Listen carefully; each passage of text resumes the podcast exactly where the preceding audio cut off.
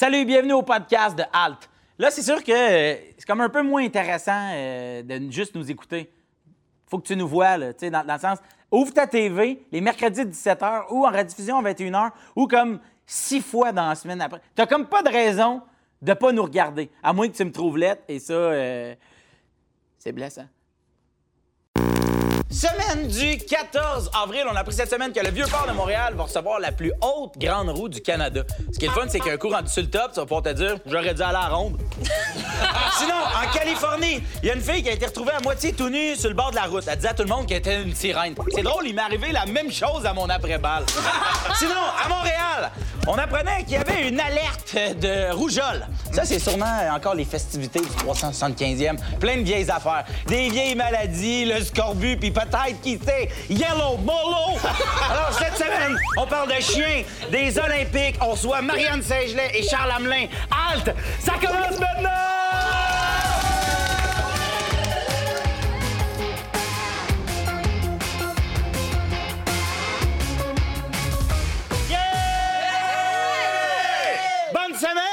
Bonjour tout le monde, mais plus particulièrement, bonjour à deux personnes qui sont plus hautes que nous. Charles Hamelin, Marianne Saint-Gelais. What's poppin' dans le monde du patin? Eh ben écoute, pas grand-chose. Je vois que vous êtes arrivés habillés plus slack et Ouais. ça, je l'apprécie parce que moi puis Pepper, euh, on aime ça ample. On recommence l'entraînement. Là. Euh, On fait nos tests médicaux, puis après ça, on part ça. Là. Grosse saison olympique, fait que euh, gros entraînement tout l'été. C'est pas ton boy, tu viens de le rencontrer. Nom. Oui, c'est quoi mon nom? C'est Kevin! C'est son boy! C'est son boy! J'imagine que c'est le moment fort de ta semaine. Moi aussi, je vous parle de sport, probablement pour la seule fois dans ma vie. Oh, Euh, cette semaine avait lieu la deuxième édition du festival alpin Bogel-Woogel. Et pour l'occasion, il y a 1200 skieurs qui ont dévalé les pentes en costume de bain. Je sais pas s'ils vont le faire cet été avec du monde en soupe de skidoo dans une piscine, mais à date, ils ont battu un record. Pep, Oui! En fait, moi, j'ai vu qu'il y avait une campagne de sensibilisation en France que, tu sais, des fois, on- même quand la main, les piétons, même quand la main nous ouais. dit de pas y aller, on y va pareil. Ben, ils ont mis une genre de, de, de grosse pancarte. Et là, si, mettons, les gens sont sous leur selle puis ils traversent pareil, ça fait comme un bruit de freinage. Comme si un auto s'en venait pour Aïe, les frapper. Et ça prend une photo d'eux, puis ça met leur face sur le poster après. Fait que là, eux, ils y voient comme. Jeudi, les États-Unis ont bombardé la Syrie. Ben, en fait, j'essayais de comprendre comment réagir, puis je le savais pas parce que ça reste un conflit ultra complexe. Puis il y a une vidéo du journal Le Monde. Ce sont des graphiques, une narration, des chiffres, puis en 5 minutes 30, ça nous explique les bases du conflit en Syrie. Mais 5 minutes 30, j'ai pas le temps. Moi, je peux te le faire en deux minutes, puis en plus, tu vas savoir comment faire une guacamole. Charles, Marianne, euh, vous avez un peu parlé d'un projet que vous avez en tête pour après votre carrière, qui implique ton frère, Frank. Mais en fait, c'est euh, on veut toucher les jeunes, euh, ceux qui sont des, des sportifs, pas simplement des, des patineurs de vitesse, mais des sportifs en général. Quand tu commences à être athlète puis que tu commences à aimer un sport, des fois, tu as des embûches, tu as des difficultés, des blessures. Tu sais pas toujours comment tu dois euh, gérer ça. Nous, on aimerait ça créer quelque chose qui pourrait les aider. S'il y avait une question, mais qu'on soit là pour lui répondre puis dire c'est bien normal, qu'est-ce qui arrive en, pour toi en ouais. ce moment, puis fais juste continuer à aimer ton sport, continuer à à t'entraîner, puis après ça, la vie va être belle. Euh, Parce que puis- souvent, a- on, on a l'impression que, la flamme olympique, mettons que si. mais On s'entend que les athlètes ne vont pas tous devenir des athlètes olympiques. là. Ouais, ouais. Mais on a l'impression que des fois, cette flamme-là est tuée trop vite.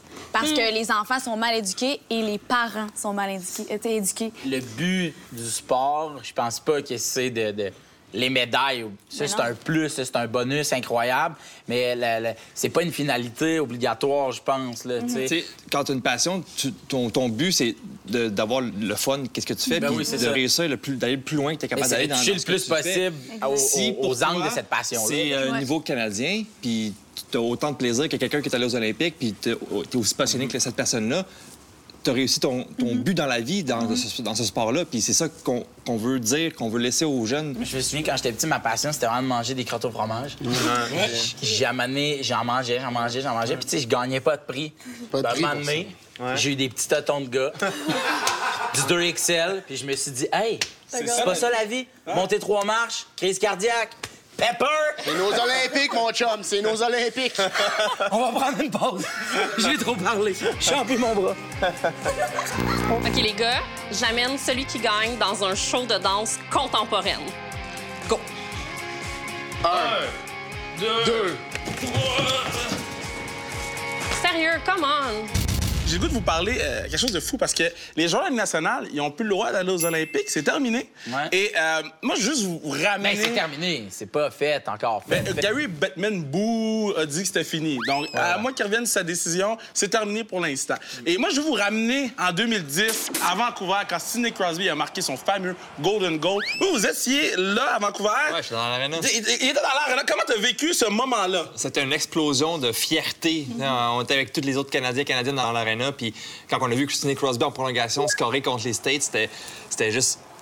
Le, le plafond de l'aréna voulait exploser. Ah ouais, C'était- débile. Là, t'sais. C'est les meilleurs des meilleurs, la crème de la crème. L'équipe était débile. Puis nous, on les, on les a côtoyés dans, dans le village olympique aussi. C'était quelque chose vois? de assez. On était choyés. Ça, ça arrivera plus. Parce qu'on a, on a plus le droit- ça, ça arrivera plus parce que on a, les gens, ils ont plus le droit d'y aller. Puis je trouve ça plate parce que pour des joueurs de la Ligue nationale, il y en a beaucoup d'Européens là, que la médaille d'or, c'est mille fois plus important que la Coupe Stanley. Eux, ils viennent chez nous jouer au hockey. Eux, c'est leur travail. Mais les Olympiques, là, c'est chez eux, c'est leur passion, c'est leur patrie, c'est, leur pays. c'est, pour ça que c'est plus important, ça, que euh, la, médaille d'or que la Coupe Stanley. Moi, je trouve ça juste plate que euh, c'est une petite guéguerre entre Thomas Beck et Gary Bettman.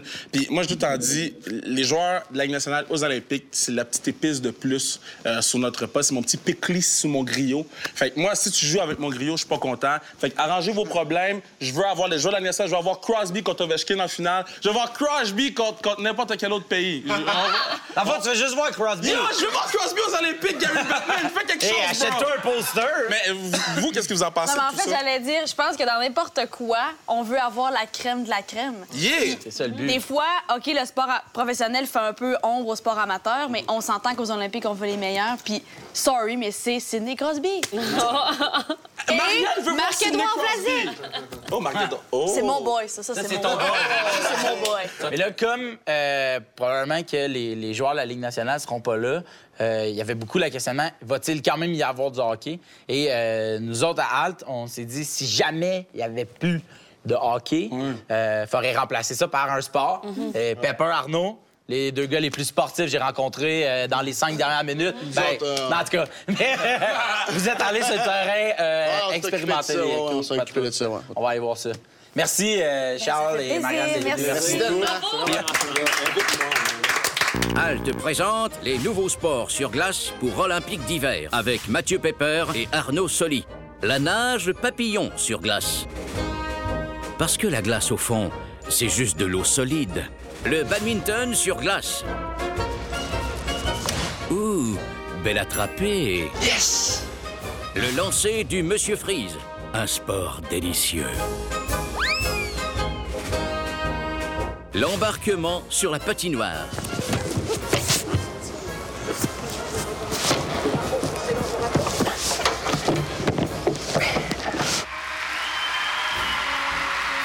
Le rhum sur glace sur glace. Le Nasdaq a jamais été aussi bas. Jamais! Pour connoisseurs seulement. Le collage de langue sur les poteaux du but. Ne faites surtout pas ça à la maison, ce sont des cabochons professionnels. Sans oublier la pêche sur glace. Pep, chut. Pep, chut. C'est parce que ça montera pas, y a pas de trou dans la glace. Comment tu penses qu'ils pognent, Arnaud, les poissons congelés? Hein? Comment? C'était les nouveaux sports sur glace pour Olympique d'hiver. Une signature halte.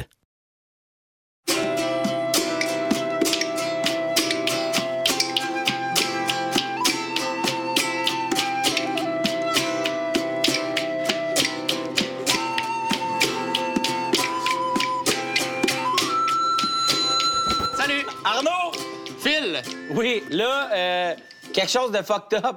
Grosse nouvelle encore. Euh, Moi, je me tiens bien ces, euh, ces sites d'archéologie. Puis, euh, euh, grosse nouvelle, une étude française aurait révélé la semaine passée que l'homme de Néandertal avait un goût esthétique. Bow! Grosse nouvelle. Euh, en Ukraine, on a découvert un os euh, daté de 40 000 ans sur lequel il y avait huit marques d'égale distance. Ensuite, au microscope, les scientifiques se sont rendus compte qu'au départ, il y avait six marques, mais que l'auteur des marques trouvait que c'était croche, fait qu'ils ont refaites huit pour que ça soit bien, bien égal. Ça a l'air anodin un petit peu, mais tout ça nous amène au fait que c'était pas un outil, cet os-là, c'était uniquement décoratif. Et Ben faut oui, se parce qu'au microscope, après ça, ils ont zoomé puis c'était écrit Bro et Martineau. Exactement.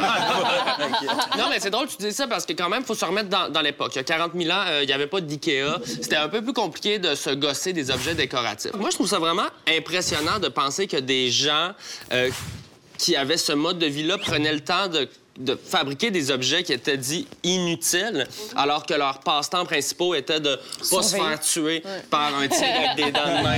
Et entretenir le feu. Genre, tu sais, puis essayer de pas mourir avant leur fête de 14 ans. Euh, juste pour clarifier aussi un peu, euh, le Néandertal, c'est pas notre ancêtre direct, OK? C'est plus compliqué que ça, l'évolution. J'y reviendrai dans une prochaine chronique. Euh, mais... euh, OK. Non, mais le Néandertal, c'est encore, par exemple, un peu considéré comme notre cousin. C'est-à-dire que dans l'ADN...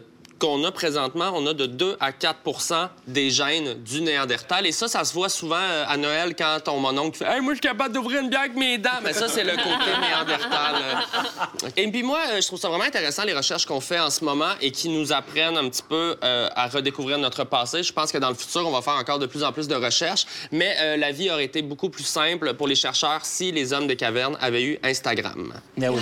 Comme le prouve cette image.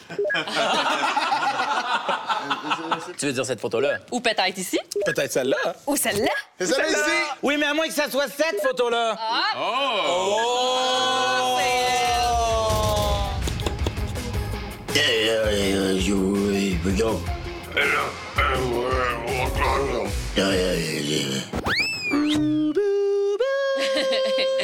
Prochaine station, Rosemée Automne Témorin. Eh oui! Eh oui! Eh oui! Ben, Merci pour l'effort. C'est un plaisir. Avez-vous vu la dernière initiative anti-harcèlement sexuel du métro de Mexico? Non! Ben non, c'est On le prend pas souvent, celui-là. OK. Leur campagne est devenue virale parce que ce qu'ils ont fait, c'est qu'ils ont pris un banc de métro, puis ils l'ont transformé en corps d'homme. Donc, ils ont moulé un torse et un pénis en 3D. Puis, euh, ils en ont fait un banc exclusif aux hommes pour leur montrer que se faire frotter par un sexe quand tu veux juste te déplacer d'un point A au point B, c'est vraiment pas si le fun. Puis là, il y en a qui disent Hey, c'est un peu intense. À ces gens-là, il faudrait rappeler qu'à Mexico, dans la ville seulement, 9 femmes sur 10 ont été euh, victimes de violences sexuelles dans leur trajet quotidien de métro. Donc, juste en se rendant au travail ou à l'école, 90% des femmes mexicaines à Mexico se font harceler. Mais mettons qu'on faisait ça là, à, À Montréal. Montréal. Moi, si je vous disais tout ce que j'ai vécu dans le transport en commun, on sortirait pas d'ici avant minuit. Puis je vous invite à faire l'expérience avec les femmes qui vous entourent. Demandez-leur, tu sais, avez-vous subi du harcèlement sexuel? Puis probablement que la réponse et c'est fort dommage, va être oui. C'est très dommage parce que Montréal a déjà été une précurseur dans le domaine de la protection des femmes. Depuis 96, euh, quand la nuit est tombée, on peut se faire déposer entre deux arrêts Ouais. d'autobus. C'est écrit partout dans les autobus, Ben oui. entre deux arrêts, ça s'appelle. Puis Montréal a été la première ville au monde à instaurer ce principe-là qui a ensuite Ah, été ouais? repris, ouais, C'est un pas peu ça la partout. jaune? Non, Non, ça, c'est juste pour caler un arrêt. Le prochain arrêt. Mais en attendant, donc, que Montréal se relève à nouveau les manches, Ouais. tout le monde peut faire sa part. Je pense qu'il faut pas hésiter à s'interposer. Moi, euh, il y a déjà euh, des inconnus qui m'ont escorté quand je marchais dans la rue parce qu'il y avait une voiture remplie de gars qui me criaient des choses. Il y a déjà un, un garçon qui s'est levé dans un métro bondé puis m'a dit très fort pour que tout le monde entende Mademoiselle, avez-vous besoin d'aide Parce qu'il y a un creep qui murmurait Ah des ouais. vulgarités à l'oreille. Puis je pense que trop souvent, on voit des situations qu'on n'aime pas, mais on n'intervient pas en se disant il y a beaucoup de gens, tu sais, il peut rien arriver, puis on laisse des gens vulnérables seuls dans des alors que souvent, il faut juste une présence bienveillante pour éloigner les tapons. Donc, je pense que tout le monde devrait intervenir en attendant qu'on ait nos pénis moulés 3D à Montréal aussi. Tu sais, je pense qu'il faut prendre nous la situation en main. On est on m'annonce que pour les festivités du 375e, On il y regarde des aura vieux pénis. des vieux battes un peu partout. Inscrivez-vous, ce sera un événement familial.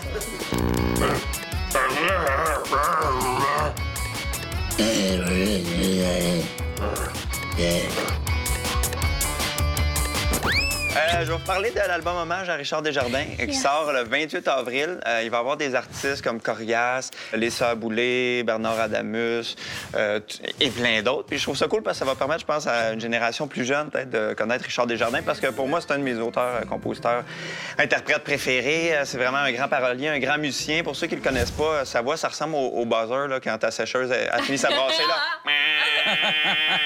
mon gars. Fait que- Il y a eu des débuts quand même un peu difficiles, Richard Desjardins. Euh, C'est ses fans qui ont payé pour euh, ses deux premiers albums. Comme une sorte de Kickstarter, mais pas d'ordi puis Arwin Noranda. Et puis, euh, et puis euh, dans le fond, son deuxième album, Tu m'aimes-tu, a eu beaucoup de succès. Puis euh, ça a gagné plein de prix. Puis là, il s'est mis à faire des tournées en Europe. Il y a des chansons qui ont été reprises par euh, Éric Lapointe, Francis Cabrel.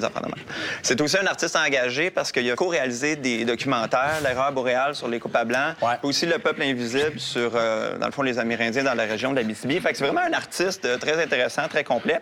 Puis moi, je me suis dit, vu qu'il fait un album hommage, je me suis dit, qu'est-ce que ça ferait si lui rendait hommage aux gens qui lui rendent hommage? Wow! Ouais, ouais. Fait que je vais vous faire euh, son hommage à Corias, OK? C'est un bon gars de Montréal qui chante comme un bum de Laval. Tu chantes vite, tu débites, tes rimes pis tes bébites. Tu chantes en français avec des mots anglais. Ça fait 30 ans que je fais ça. Si t'écoutes mes records, tu vas te rendre compte qu'on est bien hot à Val d'Or. Yeah! Là, les sœurs Boulay. Je te chante une tourne, mais on est deux, fait que tu sais pas qui chante. C'est-tu la blonde ou ben la noire? J'ai pas besoin d'une map monde pour comprendre que je serai jamais ta blonde. Je suis un homme de 69 ans. Safia Nolin. C'est ça! c'est ça. C'est c'est- c'est sais. Une petite madame sur son Facebook dit à Safia, c'est pas de même qu'on s'habille d'un gala. Moi, je réponds, le highlight de ta vie, c'est faire l'épicerie. Je critique pas ton linge au maxi. 3, 4, t'aurais dû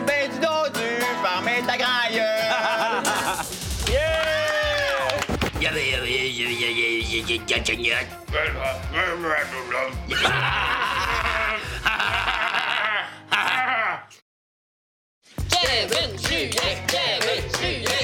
Hey, c'est du soleil, mon gars! les boys, je pense que vous êtes rendus prêts pour les couteaux! Hey! Rosalie! Pierre Roy! Tabarouette, OK, je suis pas habitué de me faire répondre tu changes de ton! Ben, tu vas goûter à ta propre médecine, hein? Ah, cette semaine, je vais vous parler de chiens. Oui. Ou plus particulièrement de ce qu'on fait pour nos chiens. Parce que cette semaine, il y a un chien qui est devenu super viral sur Internet parce que sa propriétaire l'a filmé avec une queue de sirène. Euh, il y a des gens qui gâtent leurs chiens euh, à outrance et il existe maintenant des hôtels pour chiens où tu peux envoyer ton chien en vacances. Donc, il va avoir une chambre de luxe, des aires de divertissement, des télés, des repas gastronomiques pour ton chien. Est-ce que le staff, c'est aussi tous des chiens? Ça serait beau. Il existe aussi des spas pour les chiens où les chiens peuvent aller se faire masser puis se faire de l'acupuncture. Et même des thérapeutes pour chiens. Si ton chien file pas puis qu'il a besoin de parler genre des problèmes de son enfance, il peut aller rencontrer un psychologue.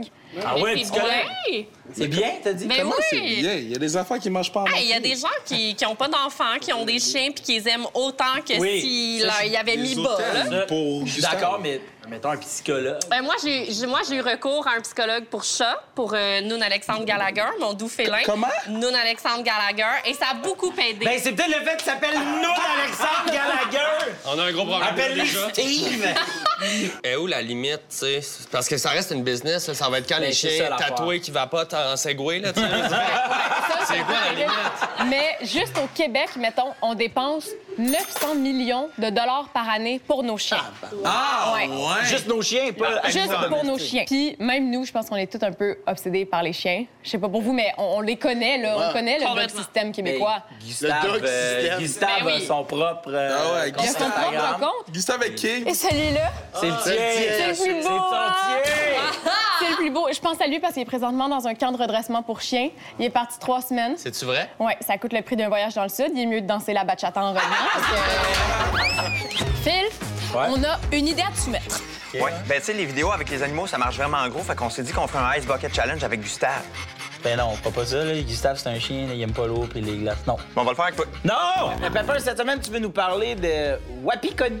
Wapikoni, c'est un organisme, c'est vraiment, vraiment cool. En fait, ils ont comme des studios mobiles. OK? Dans des roulottes, dans des VR, dans des trailers. Et là, ils vont de réserve en réserve pour, euh, pour rejoindre les jeunes autochtones et ils encouragent à créer du contenu vidéo, des enregistrements audio. Que tu peux faire un documentaire, tu peux réaliser un court-métrage. Faire de la musique. Ouais, c'est ça. Puis c'est des studios qui sont à la fine pointe de la technologie, c'est vraiment cool. Ils ont tout l'équipement et euh, Wapikoni euh, comme fournit les, les, les, les mentors. En fait, c'est des gens qui travaillent en cinéma, des gens qui travaillent en musique, puis ils aident les, Les jeunes. professionnels de la Ouais, c'est vraiment, vraiment cool. Et Samian, en fait, euh, c'est, euh, il a utilisé Wapikoni pour créer ses premiers vidéoclips, euh, ses premières Ah, je chansons. savais pas. Ouais, je pensais qu'il était juste comme porte-parole. Non, il, a- ben, il est devenu porte-parole, puis en fait, c'est- il, est- il est très impliqué dans, dans- dans- dans la communauté autochtone en général. Mais ouais, non, il l'a utilisé, puis même que son, un de ses premiers vidéoclips, Courage, a gagné un prix euh, de vidéoclip en France en 2006. Puis c'est un vidéo qu'il a fait avec Wapikoni. Mis à part Samian, qui est assurément un bel exemple de réussite, est-ce qu'il y a d'autres gens qui ont fait Wapikoni puis qui après ça ont poursuivi dans la langue? Il y en a plusieurs qui ont continué à travailler dans le cinéma et il y en a une, entre autres, Heather Kondo, qui s'est rendue à Sundance, le méga Ah ouais? festival de Quand films, avec son film My Father's Tools. Puis euh, c'est ça, elle, elle prononce vraiment mieux que moi. Ben, elle l'a réalisé, hein, ça, on l'appellera. On appellerait, vous avez Ah ouais, besoin ok, de quelque fait que chose. ça, Ouais. C'est cool. Fait que ça, c'est quand même big. là, plusieurs exemples de réussite de moi. Mais je trouvais ça tellement beau. Euh, j'ai cherché ma cause, faire moi-même mon studio mobile. Bon, là, c'est pas des causes aussi hautes, mais je vous parle, de- j'ai une couple de projets pilotes euh, sur la glace. Attends-tu? OK, c'est ça. Non, OK. Fait que j'aimerais ça me parquer dans un gym avec euh, un trailer, puis que les gens, quand ils sortent, il faudrait qu'ils lisent le même nombre de livres qu'ils ont benché. Ça, ça s'appellerait Je bench, donc je suis. C'est très fort. Ça, ça, c'est ma, ça, c'est ma C'est première idée. Après ça, j'irais dans des, euh, personnes, dans des maisons de personnes âgées, puis je donnerais des formations. Euh, c'est pas parce que t'as 80 ans que c'est correct d'être raciste. puis, euh, puis finalement, ben, euh, finalement, j'irais me parquer dans, dans un camping, là, puis euh, je vendrais ma roulotte parce que c'est dur à parquer sur un Donc, euh, Madame, on arrive! En juin! Kevin, j'ai reçu un appel de euh, Charles Hamelin qui me dit la demande d'amitié Facebook, c'est non. Oh! et, euh, et en finissant, j'aimerais qu'on rende hommage à quelqu'un qui nous rend hommage souvent avec ses chansons, qui attend un hommage. Julien Corriveau. C'est lui le plus beau. Ah. Julien